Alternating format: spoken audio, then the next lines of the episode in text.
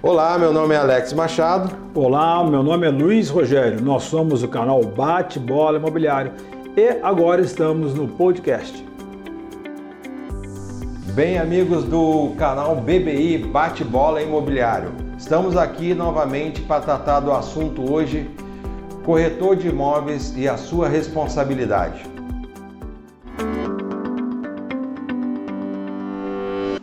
Olá, pessoal. Hoje o tema, como já dito, é sobre a responsabilidade do corretor de imóvel. E é um, um tema muito importante, pois a, a, venda de imóvel, a apresentação de imóvel, ela precede de alguns requisitos para que tenha um, um bom fechamento.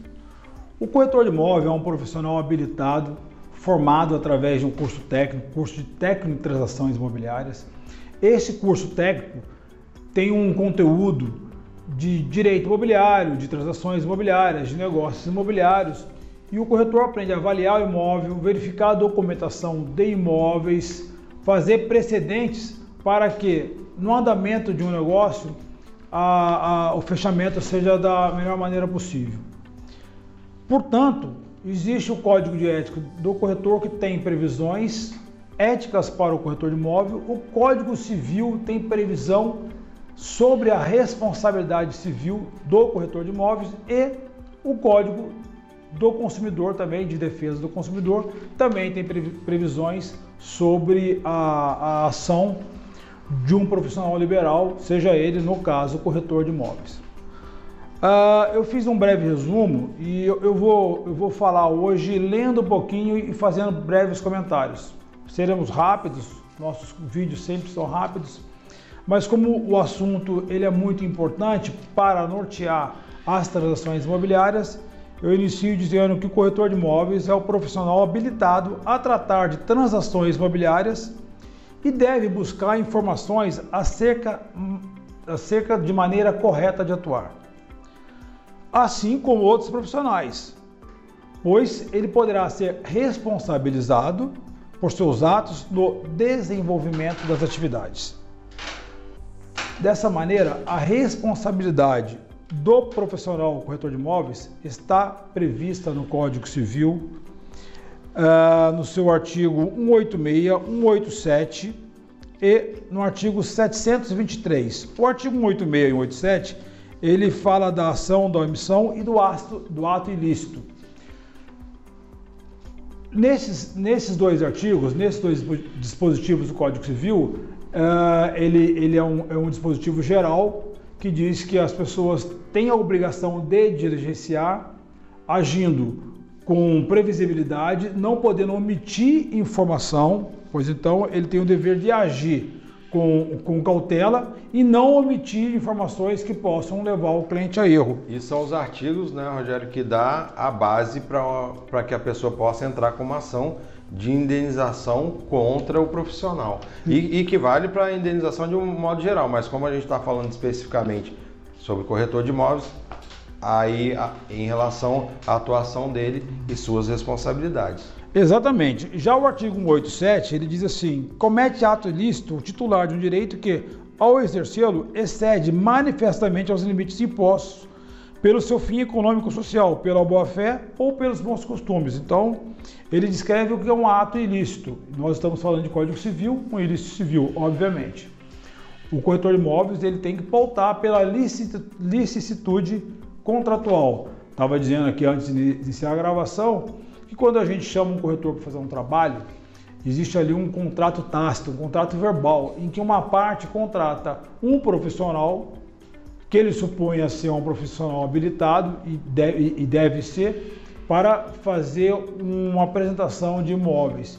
E por que ele contrata o corretor? Que ele tenha certeza que o corretor irá fazer as verificações necessárias para que essa venda seja uma venda perfeita e acabada. Para quando é. ocorrer o ato de escritura, de registro, não venha depois uma ação. E não, não só a apresentação é, do imóvel, ele tem que trabalhar antes da apresentação, exatamente isso que o Rogério está falando.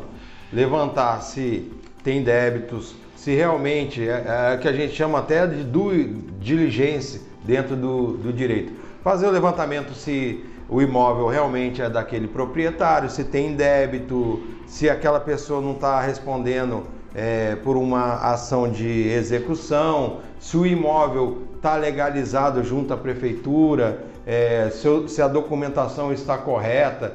Essa é a obrigação do corretor de imóveis, na transparência do seu trabalho e apresentar todas as informações para o seu cliente para que ele se sinta seguro em fechar o negócio. Exatamente. E o Código Civil já de 2002, atendendo uma alteração feita em 2010, né, pela Lei 12.236, teve no seu artigo 723 dizendo o seguinte: o corretor é obrigado a executar a mediação com diligência e prudência, como o Alex acabou de falar, o doutor Alex acabou de falar, e prestar ao cliente espontaneamente todas as informações sobre o andamento do negócio. Ou seja, é, ele poderá responder por penas, per, perdas e danos uh, se não prestar os esclarecimentos acerca, acerca da segurança ou do risco do negócio.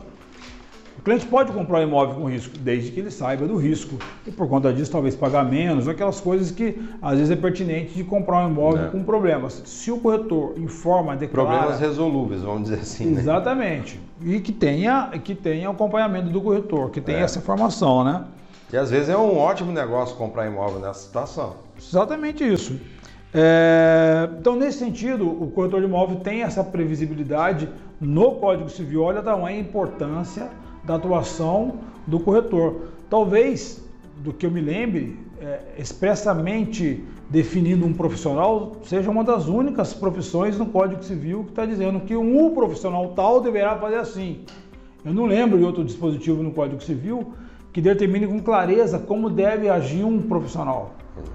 Tamanha a importância do. do... E aí, é, voltando à questão da, da indenização, não só em relação aos artigos é, que a gente já falou, e também a questão do nexo causal do dano, é, tem essa previsão legal do, de como o corretor de imóvel deve trabalhar. Exatamente. E é isso que você está falando. Exatamente então ele isso. tem total responsabilidade. Além disso, o código de ética do, do, Conselho, do Conselho de Corretores de Imóveis, o COFES, né? Ele diz no seu artigo 5 o seguinte: o corretor de imóveis responde civil e penalmente por atos profissionais danosos ao cliente, a que tenha dado causa por imperícia, imprudência, negligência ou infrações éticas. Ou seja, uh, o corretor de imóveis ele tem que se pautar primeiramente para uma conduta ética. Tem dever de transparência, de diligência, de ser perito em analisar é, o que poderá trazer de consequências a uma negociação imobiliária? Eu costumo dizer o seguinte, Rogério: o corretor de imóveis ele tem que se apresentar como um especialista. Igual um advogado especialista em direito imobiliário, o corretor de, imóveis ele é um especialista naquele ramo de, de trabalho e ele tem que se apresentar como tal. E para isso ele tem que ter uma postura ética, moral, Cristalina. diligência, transparente, porque se ele não agir dessa forma, ele será responsabilizado. E aí é uma dica do que a gente sempre conversa, que como com tudo isso que a gente já falou, qual que é a postura de um bom corretor de imóveis? Na minha opinião, é, particularmente falando. Eu acho que o corretor de imóveis tem que agir dessa forma e a comissão é consequência de todo esse trabalho ele tem que ser reconhecido por um trabalho bem feito que ele fez e depois é, vai ser recompensado com, com a comissão e não ao contrário, porque às vezes a gente vê a pessoa que é primeira comissão e depois ah, vai resolvendo. Não, eu acho que é o caminho inverso. É, eu também acho que é isso. Uh, além de todas essas previsões legais que nós falamos, o Código de Defesa do Consumidor também veio tutelar uhum. no seu artigo 14, dizendo que o fornecedor de serviço responde independente da existência de culpa pela reparação dos danos causados aos consumidores por defeitos relativos à prestação dos serviços. Responsabilidade objetiva. Pelos pre serviços prestados, uhum. bem como por informações insuficientes ou inadequadas sobre a fruição e risco. Veja bem, uh, poderá ocorrer não, não do comprador pedir uma indenização, mas muitas vezes do vendedor por, por não ter um conhecimento apropriado de uma perícia documental, um vendedor no, no, no, sentido ético de oferecer um imóvel e não saber de um problema que seria previsível pelo corretor de imóveis, não informar também o, o comprador, o, o, vendedor, o, vendedor, e o vendedor se vê numa situação desagradável, não por má conduta, mas por falta de observância e de previsibilidade, também agir quanto o corretor de imóveis. Ah, mas isso é um pouco difícil. É um pouco difícil, mas a postura do corretor de imóveis é ser imparcial na negociação. Ou até por um ato de má fé, inclusive. É, de, ah, não, vamos, eu vou apresentar para o vendedor um valor abaixo do mercado, viabiliza a compra, ganha a comissão e depois o vendedor fala assim, pô, mas o cara me deu um preço que não é a realidade do mercado. Também por isso. Também, também por isso. Então, a gente, a gente é, diz o seguinte: o corretor de imóveis ele tem, que, ele tem que agir como se fosse um conciliador, no sentido de que ele não tem que participar em favor do comprador, do vendedor, mas sim se manter numa, numa postura íntegra e imparcial, oferecendo, ofertando para o comprador e o vendedor transparência acerca de como será realizado esse negócio e verdadeiramente das condições que se apresenta fisicamente o imóvel, óbvio que pode ter ali algum vício oculto que ele não vai ter condições de perceber, mas isso não é motivo de, de indenização. Mas o, o, que ele tiver condições de analisar, de ofertar essas condições para o comprador, para o vendedor, em, em, em igualdade e deixar que as ofertas e as contas propostas aconteçam e ele conduz isso até o final. E ao final, realizada a venda, ele ser comissionado, ser pago pelo trabalho dele, com os honorários devidos, muito bem devidos. Né? E merecidos. E merecidos. Assim, finalizando. Desta forma, o corretor de, de imóveis se torna um corretor de sucesso. Como diz um treinador que a gente tem aí, né? um treinador de, de coach, etc. Ele fala, é o deserto que se passa no momento da venda, porém, chega no momento do oásis, ele está feliz ali, grato pelo trabalho bem feito.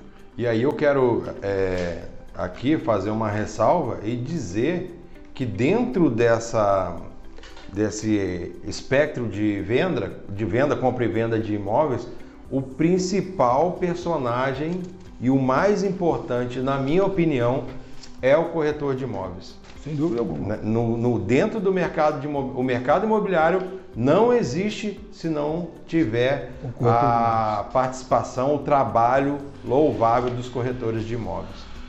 Exatamente. Então a gente vai finalizando o vídeo, esse vídeo, uh, oferecendo aí para os corretores profissionais e as pessoas interessadas em saber como agir mediante uh, esses fatos, pedindo para vocês então que curtam os vídeos. E se tiver alguma dúvida ou quiser algum, mais, algum esclarecimento é, mais específico em relação a esse tema, deixa a pergunta lá, né, Rogério? Sim. Ative o sininho, nos siga aí que será um prazer sempre estar trazendo essas informações esclarecedoras para vocês. Obrigado. Obrigado. Esse conteúdo nosso do podcast também está no formato audiovisual no nosso canal Bate-Bola Imobiliário do YouTube e nas nossas redes sociais. Curta, prestigie e compartilhe.